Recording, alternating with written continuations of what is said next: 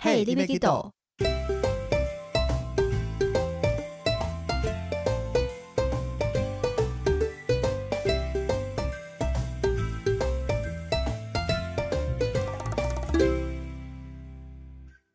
大家好，欢迎收听 Hey, l i b e Kido，我是维尼。我是豆豆。今天我们要来跟大家聊的东西就是我们的工作领队。领队究竟是一个什么样的工作呢？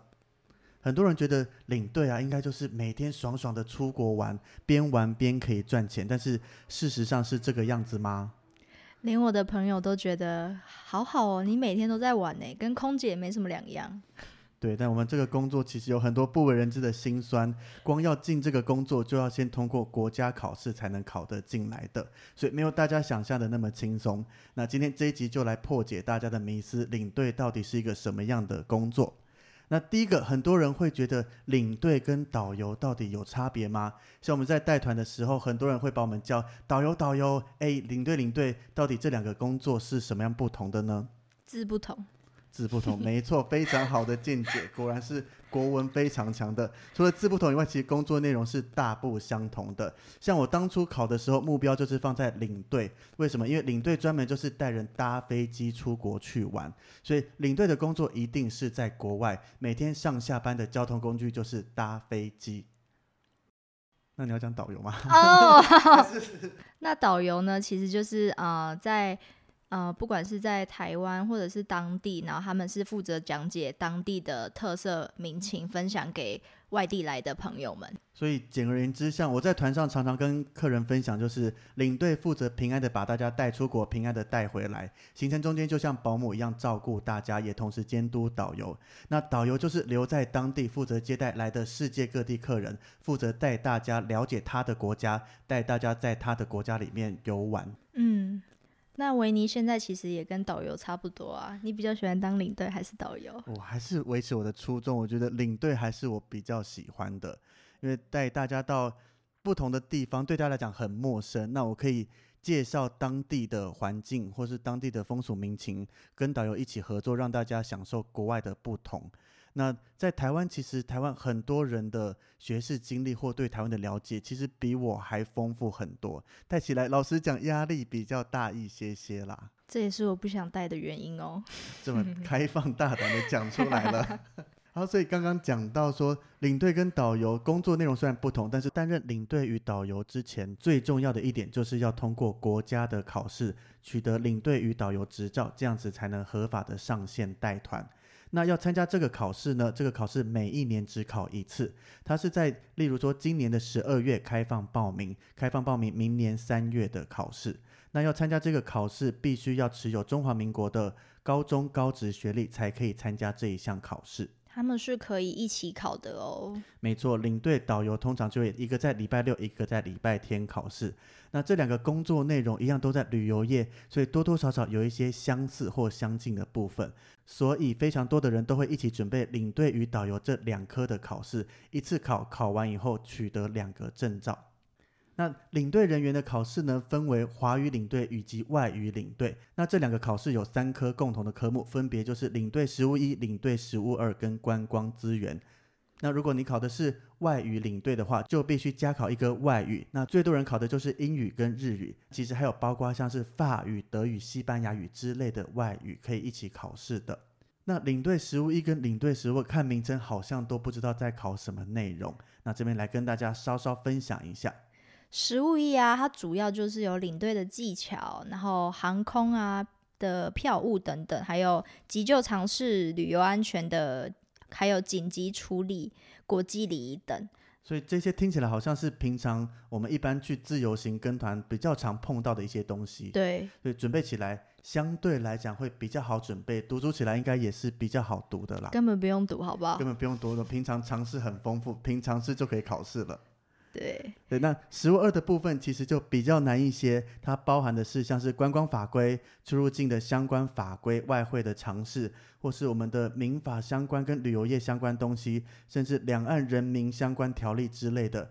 光听我念完这一些，我都快睡着了。没错，这所有的都是法规。我还记得当时考试在翻书的时候，都是各式各样的数字条文啦，那一些根本看了几页都想睡觉。差点以为我要去考法律啊。没错，感觉考完我们可以也可以同时考一下律师这个职业了。没办法，那还有最后一个观光资源啊，它就是呃跟名字一样，其实主要就是世界历史、世界地理，还有观光资源的维护等等的。那这个世界历史跟地理它有什么样的范围吗？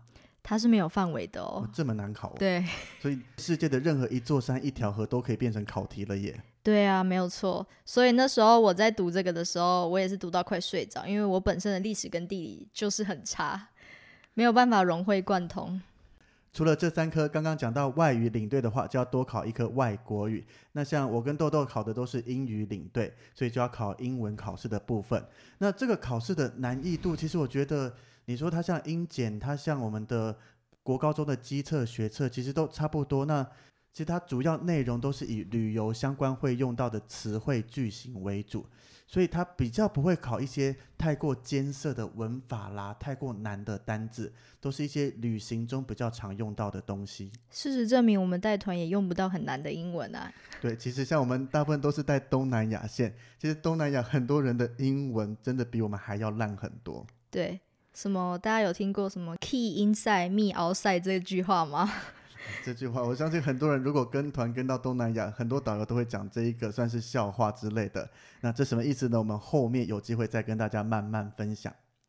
这那么简单，大家应该都知道啦。好了，反正知道就知道，不知道我们后面再一起跟大家分享就好了。好，那领队人员考了这些，导游人员又考了什么东西呢？一样，导游考试的内容分成导游实务一、导游实务二、观光资源跟外国语，所以导游也一样分为华语导游跟外语导游的部分。对，那实务一的部分其实跟呃领队的实务其实是差不多，不过它多了呃导览解说跟观光心理行为这两个。像刚刚讲到，导游就是负责在他的国家带领来自世界各地的人参观他的国家，介绍这个国家的人文风情给他们。所以考试实务一的内容也就多了导览解说这一个部分啦。那在实务二的部分一样，就是非常令人头痛的法规部分。法规像是我们台湾考的导游，包含了观光行政法规、两岸人民关系条例跟两岸现况的认识。对，它这个部分呢。我记得我那时候考试的时候考蛮多有关于两岸的东西。两岸为什么导游人员会比较重视两岸这个部分呢？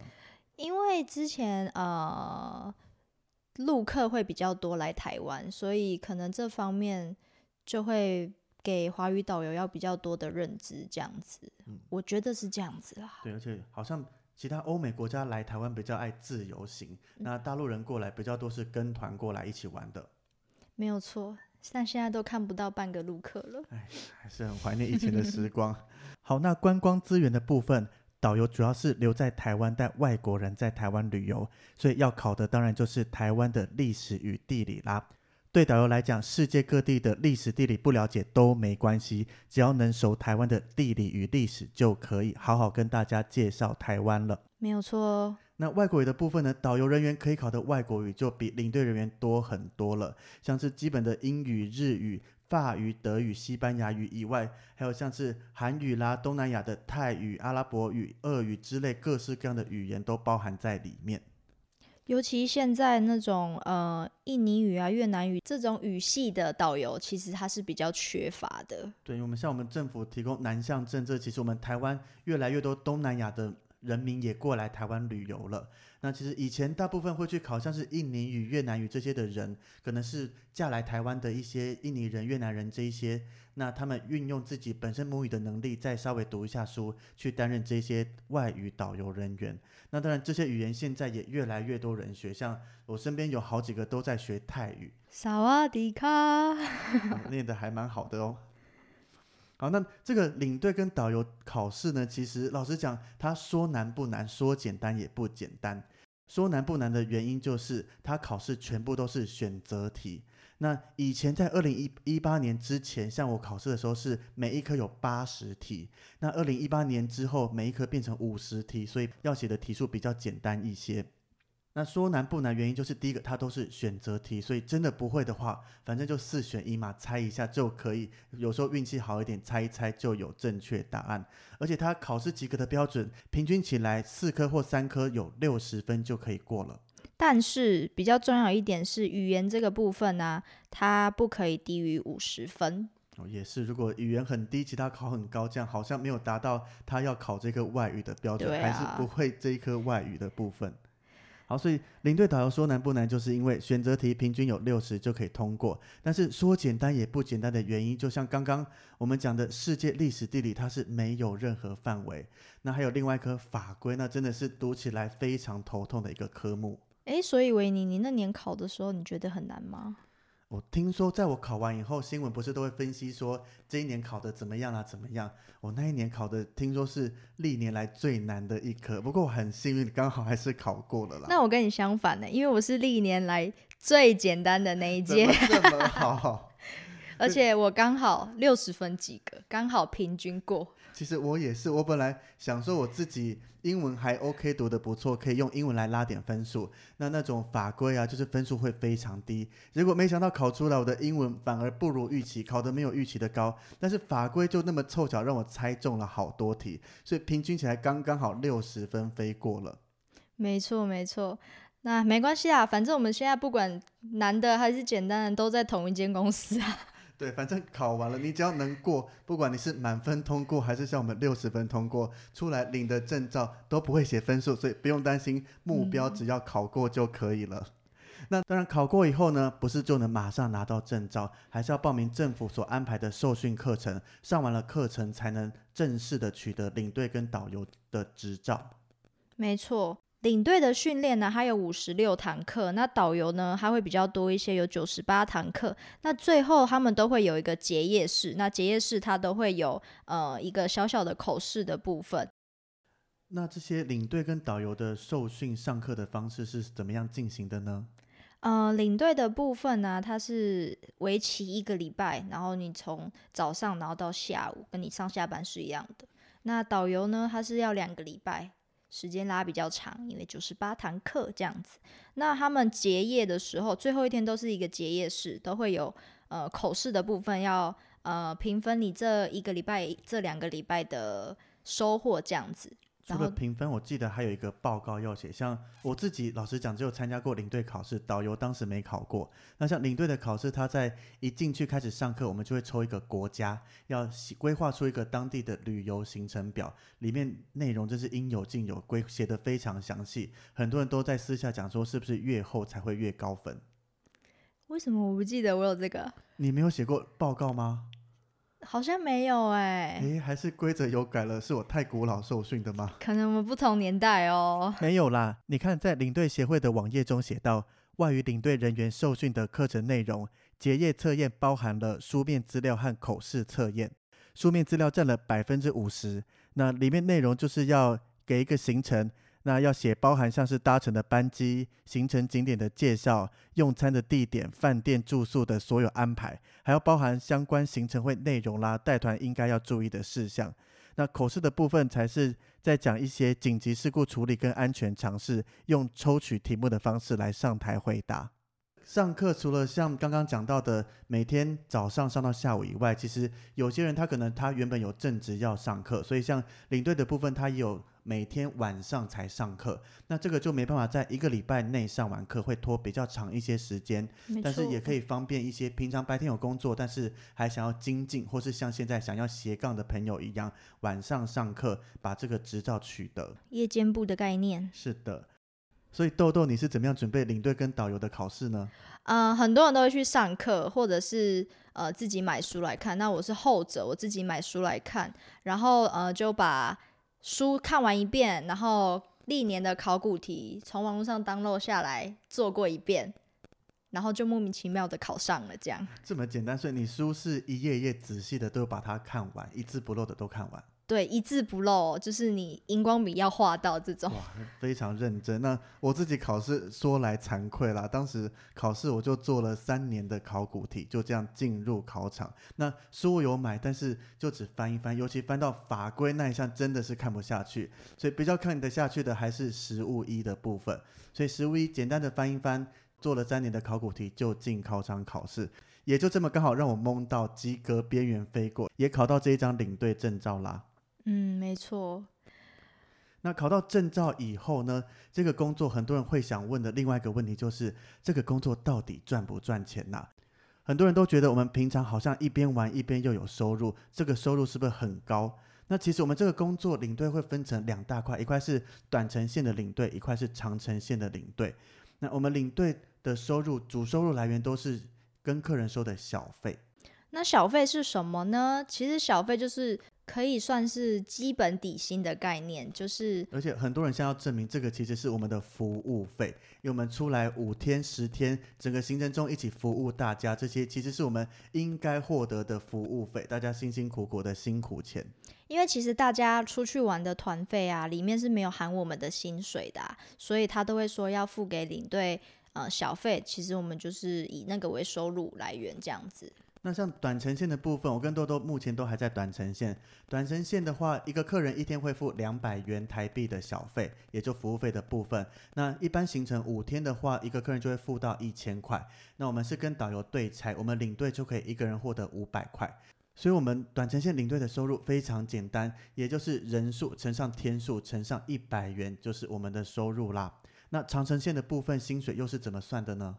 长城线领队的收入呢，其实跟短程线一样，也都是收服务费的。只是短程线的话，通常都会配有领队跟导游两个人一起服务大家，所以我们收的这个服务费是要对分的。那长城线的大部分，像是欧洲啦、美国这些是属于 through guide 的部分，也就是领队兼导游，所以他们的服务费基本上就是自己收。那当然还会付一些像是司机的费用啦，或是有些像是土耳其这些地方当地也有导游的话，也会付一些费用给导游。那只是像是土耳其、埃及这些当地虽然配有导游，只是飞机的航程也比较长，所以只要没有碰到导游的那一天，那整天的服务费就是领队可以自己收下来。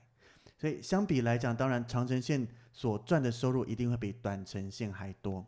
但他们当然也会比较辛苦啊，做的事情也是会比我们还要多。没错，像我们之前在短程线有导游在现场 hold 着，我们领队出去，老实讲，只要客人没有任何紧急状况、突发状况发生，还蛮轻松的。那像近期回来带国内旅游，就只有一个人要服务大家，不论领队导游是全部都要自己做。这个时候突然很羡慕，以前我们跟团带团的时候，导游有一个强而有力的领队在旁边协助，真的可以省下非常多的事情。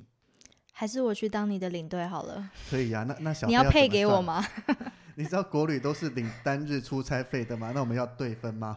嗯，我可以领三分之一就好了。真的吗？那就说定。我帮你倒茶。好，我们以后的团就直接让你一起来跟我当双人服务喽。我当实习的好不好？实习的好，没问题，马上跟公司来谈一下。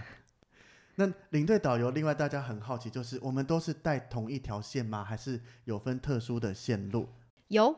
像我跟维尼呢，就是东南亚线，那其实还有大陆线、日本线、韩国线、纽澳线、美国线以及欧洲线。那其实这个。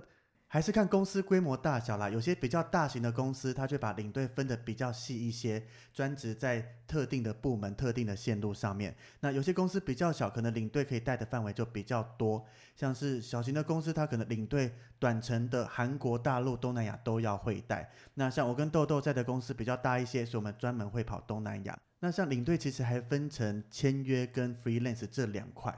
那像签约的意思就是，我跟豆豆就是签给同一家公司，那我们就专门只能带这一家公司的团，卖给他了。没错，那公司派我们去哪里，我们就会去哪里。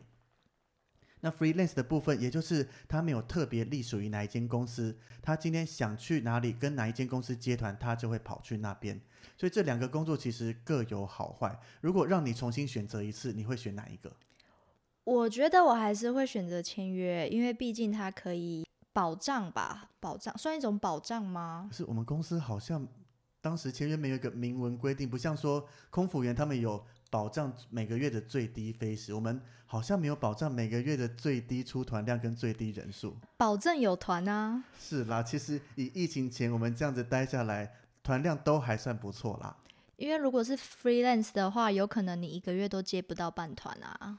对，尤其像是我们这些初次进来的，以前没有在旅游业待过，初次进来，其实如果要当 freelance 的话，跟各个公司啦、各个人员都没有任何的交集、交情之类的，要获得团其实很不容易。大家才不会理我们呢。对啊，那豆豆，你第一团是怎么获得的？我第一团是怎么获得的？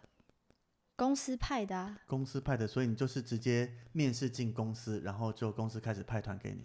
呃，其实我们派团之前还是会有一些培训，对我们是有受过专业培训的。没错，因为其实你说老实讲，对公司的角度来讲，今天一个新人马上要上线，其实公司也害怕你会把这一团搞砸了。毕竟每一团客人都是付出一样的心血、一样的金钱，那总不希望说派个完全都不懂的菜鸟进来。所以我们公司其实还有帮我们上课，请一些前辈来指导。那到时候学过了一些东西，再跟过一次实习以后，上团就会比较有信心，比较可以知道怎么带团。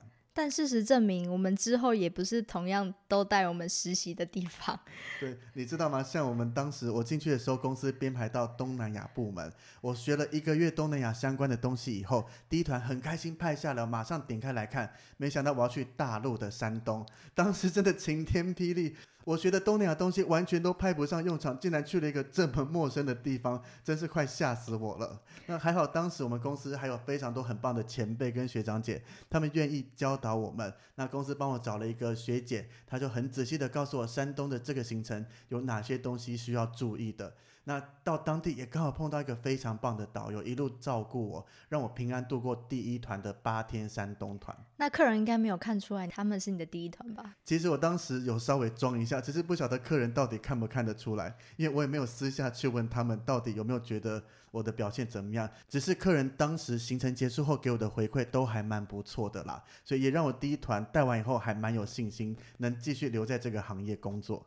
对啊，我觉得其实如果只要你有认真啊，想要服务大家，大家应该都是看得出来，都可以，呃，大部分人都是可以包容的啦。对啊。那你的第一团有像我一样悲惨吗？远离东南亚到其他地方去支援了？这倒是没有，所以啊，我的第一团就是去泰国。对对对，所以就跟我的实习团的行程还一模一样呢。这么好，那你等于不用做任何准备就可以直接出发了吗？但是我那边有个很大的挑战，是我那第一团。我的 shopping 站就进了三站了。shopping 站什么意思？你先跟大家解释一下。就是购物站，就是购物站，就是呃，可能要带你们去买一些伴手礼的地方啊，等等的。当地的土特产啊，或是各种东西。嗯，那这个呢，呃，可能到之后再跟大家讲一下这个详细的部分好了。没问题，我们这个留在后面。第一集一集内容塞太多，怕大家消化不良。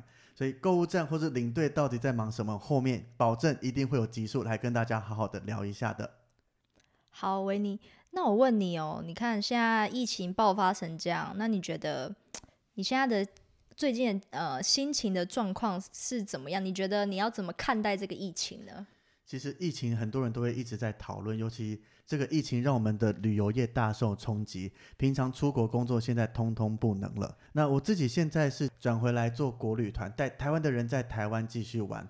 那当然也要再重新经历一次从不熟悉到慢慢现在比较熟的部分。那疫情其实很多人都讲说，看起来没有任何尽头，可能二零二一年这一年要出国的机会还是微乎其微。那当然，台湾现在还维持的不错，所以我们国旅还是可以继续带大家去走一走，不会像其他国家一样都要关在家里，没办法出去。所以我现在还是属于坚守在旅游业的岗位上。那豆豆，你目前呢？呃，我目前呢，呃，主要是以进修为主啦，就是想说让自己呃在休息的时间可以充实自己，然后以后。如果工作又回来的时候呢，可以以更好的样子去带大家这样子。其实讲好听一点呢，就是我想要进修；讲难听一点，就是我想休息。这样，所以代表之前赚很多，现在有足够的才没有嘞。那你讲到进修的时候，你去考了导游这一张证照嘛？那因为我自己完全没考过导游，那我听说导游在受训的时候比领队困难很多，还要经历过口试。那这个部分可以跟我分享一下吗？哦，我跟你说，这个真的是我想到都会做噩梦。就是呢，呃，他其实一开始就会给我们十个题目，那十个题目呢，主要就是要让你讲解景点，是随机抽签的十个题目吗？嗯，他一开始他就有。列给我们，那最后呢？你要在口试那一天自己抽一题起来，十取一，对。等于受训期间，他会先告诉你我会考题范围有哪些，但是实际上最后一天上台会抽到哪一个都不知道。对，所以等于你这十题你都要做准备，这样子。那有人很皮的，就是只准备一两题，就是跟他赌了，我今天就是赌会抽到哪一题，其他我就不想准备了嘛。有很多，而且其实也因为这个疫情啊，呃，也吸引更多人来受训。这样，那其实很多很有经验的前辈们，他们都直接说：“哎呀，不用读了啦，我们直接上，直接讲就没有问题了。”其实会吸引这么多，像现在带国旅，刚刚讲我们带出国当领队、当导游接待外国人都需要证照，但是国旅领队其实比较不需要证照，所以非常多厉害的前辈他在国旅所有的景点讲解都是下下教，但是因为国旅人员当初我们国家就没有定定一个专业的证照，所以他们并没有特别去有这些证照，才会趁着这个休息的时间顺便考一下，把导游证照考起来。没错，我还记得那时候，呃，我准备了几题很，我觉得很简单，像是水晶酒啊，大家知道吗？水南洞金瓜石九份。我刚刚以为那是某一种可以喝的酒呢。没有啦，你你渴了吗？水晶酒不觉得吗？你们听众们评评理，水晶酒就是一个非常透明漂亮的酒精饮料吧？水晶。不是这样子，你以为是你家的水晶灯哦？水晶酒其实就是水南洞、金瓜石跟九份啦，就是在东北角那边。反正就是这个这几个景，有些景点我其实蛮有把握的。这样，然后那天我就是抽到了一个我最没有把握的题目，叫做台湾特有种。哇，这不是我们生物课本才会出现的标题名字吗？没错，然后重点是，其实它有呃，我们事前其实有做一本秘籍，大家一起集结起来的秘籍，这十题的答案，台湾特有种这个部分呢，就高达了十页，十页怎么背得起来呀？结果呃，在抽到这一题之前，有一个很厉害的前辈就过来跟我说：“哎，妹妹，你最怕抽到哪一题啊？”我就说。嗯，台湾特有种我蛮害怕的诶，就是我不知道怎么讲啊，要讲什么青蛙吗？还是什么的？还是台湾猕猴吗？什么的？然后他就说不用啊，你就叫大家把钞票拿出来，两千块上面有什么？樱花勾吻龟。一千块上面有什么？地质。五百块。梅花鹿。两百块。两百块是我们的伟人吧？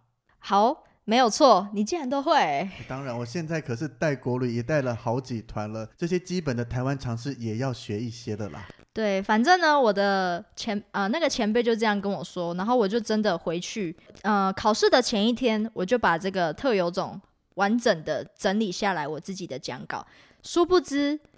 你最害怕抽到什么，你就真的会抽到这一题。这就墨菲定律啊，没有错啊。他，但至少你前一天还认真准备了一下。对，然后呃，上台的时候刚好还有人有两千块可以借我。哦，这么幸运，真天助你也要帮助你通过这项考试。没错，反正呢，你就上去十分钟，照着你本来要念的念完，就下台就过了。那你们那一次考试实体里面最难的就是这个台湾特有种了吗？我觉得还有一个也很难。八仙洞十雨伞十梯坪，它的题目就是这样，就是你要介绍这三个东西。这三个要讲什么内容呢？老实讲，到现在这三个景点我还没去过耶。这三个东西其实，呃，如果你要讲，你就必须把它的呃组成，或者是它在哪里位于什么，从头到尾讲呃详细的讲清楚。但是你必须要讲很久，等于像是上了一堂地理课一样。没错，但是如果你要简化它，你又只能讲差不多五分钟就讲完了。所以这一题对我来说是蛮大的困难。对，所以幸好我没有抽到这这题。那我印象中好像有抽到这题的，还被老师说麻烦你赶快讲重点，因为其实我们前面可以自我介绍，那这样可以拖一些时间。那刚刚被老师讲讲重点的同学，他有通过吗？他后来补考了，补考了，然后老师还是给过了，这样子。还好可以通过，不然整个训练期就白费了。对呀、反正对我来说，这就是一个蛮难忘的回忆啦，这样子。哦，所以领队要通过考试，除了认真准备以外，运气也是很重要的没一环。错，我就是有运气的女子啊。那我觉得我真的也很有运气，猜都能猜中很多题。好，所以基本上领队这个行业就是像我们今天讲的这个样子。那如果对领队有什么觉得我们讲不清楚，还是想多了解的，一样欢迎到 IG 跟 Facebook 跟我们互动留言。那关于领队实际内容到底在做什么呢？我们到时候下一集节目就会马上跟大家来分享领队实际的工作内容跟工作现况啦。如果你有喜欢我们的频道，记得按订阅哦。那别忘了也在 Apple p o d c a s t 上面给我们五星的评价。感谢你的收听，我们下次见喽。谢谢大家，拜拜。下次见吗？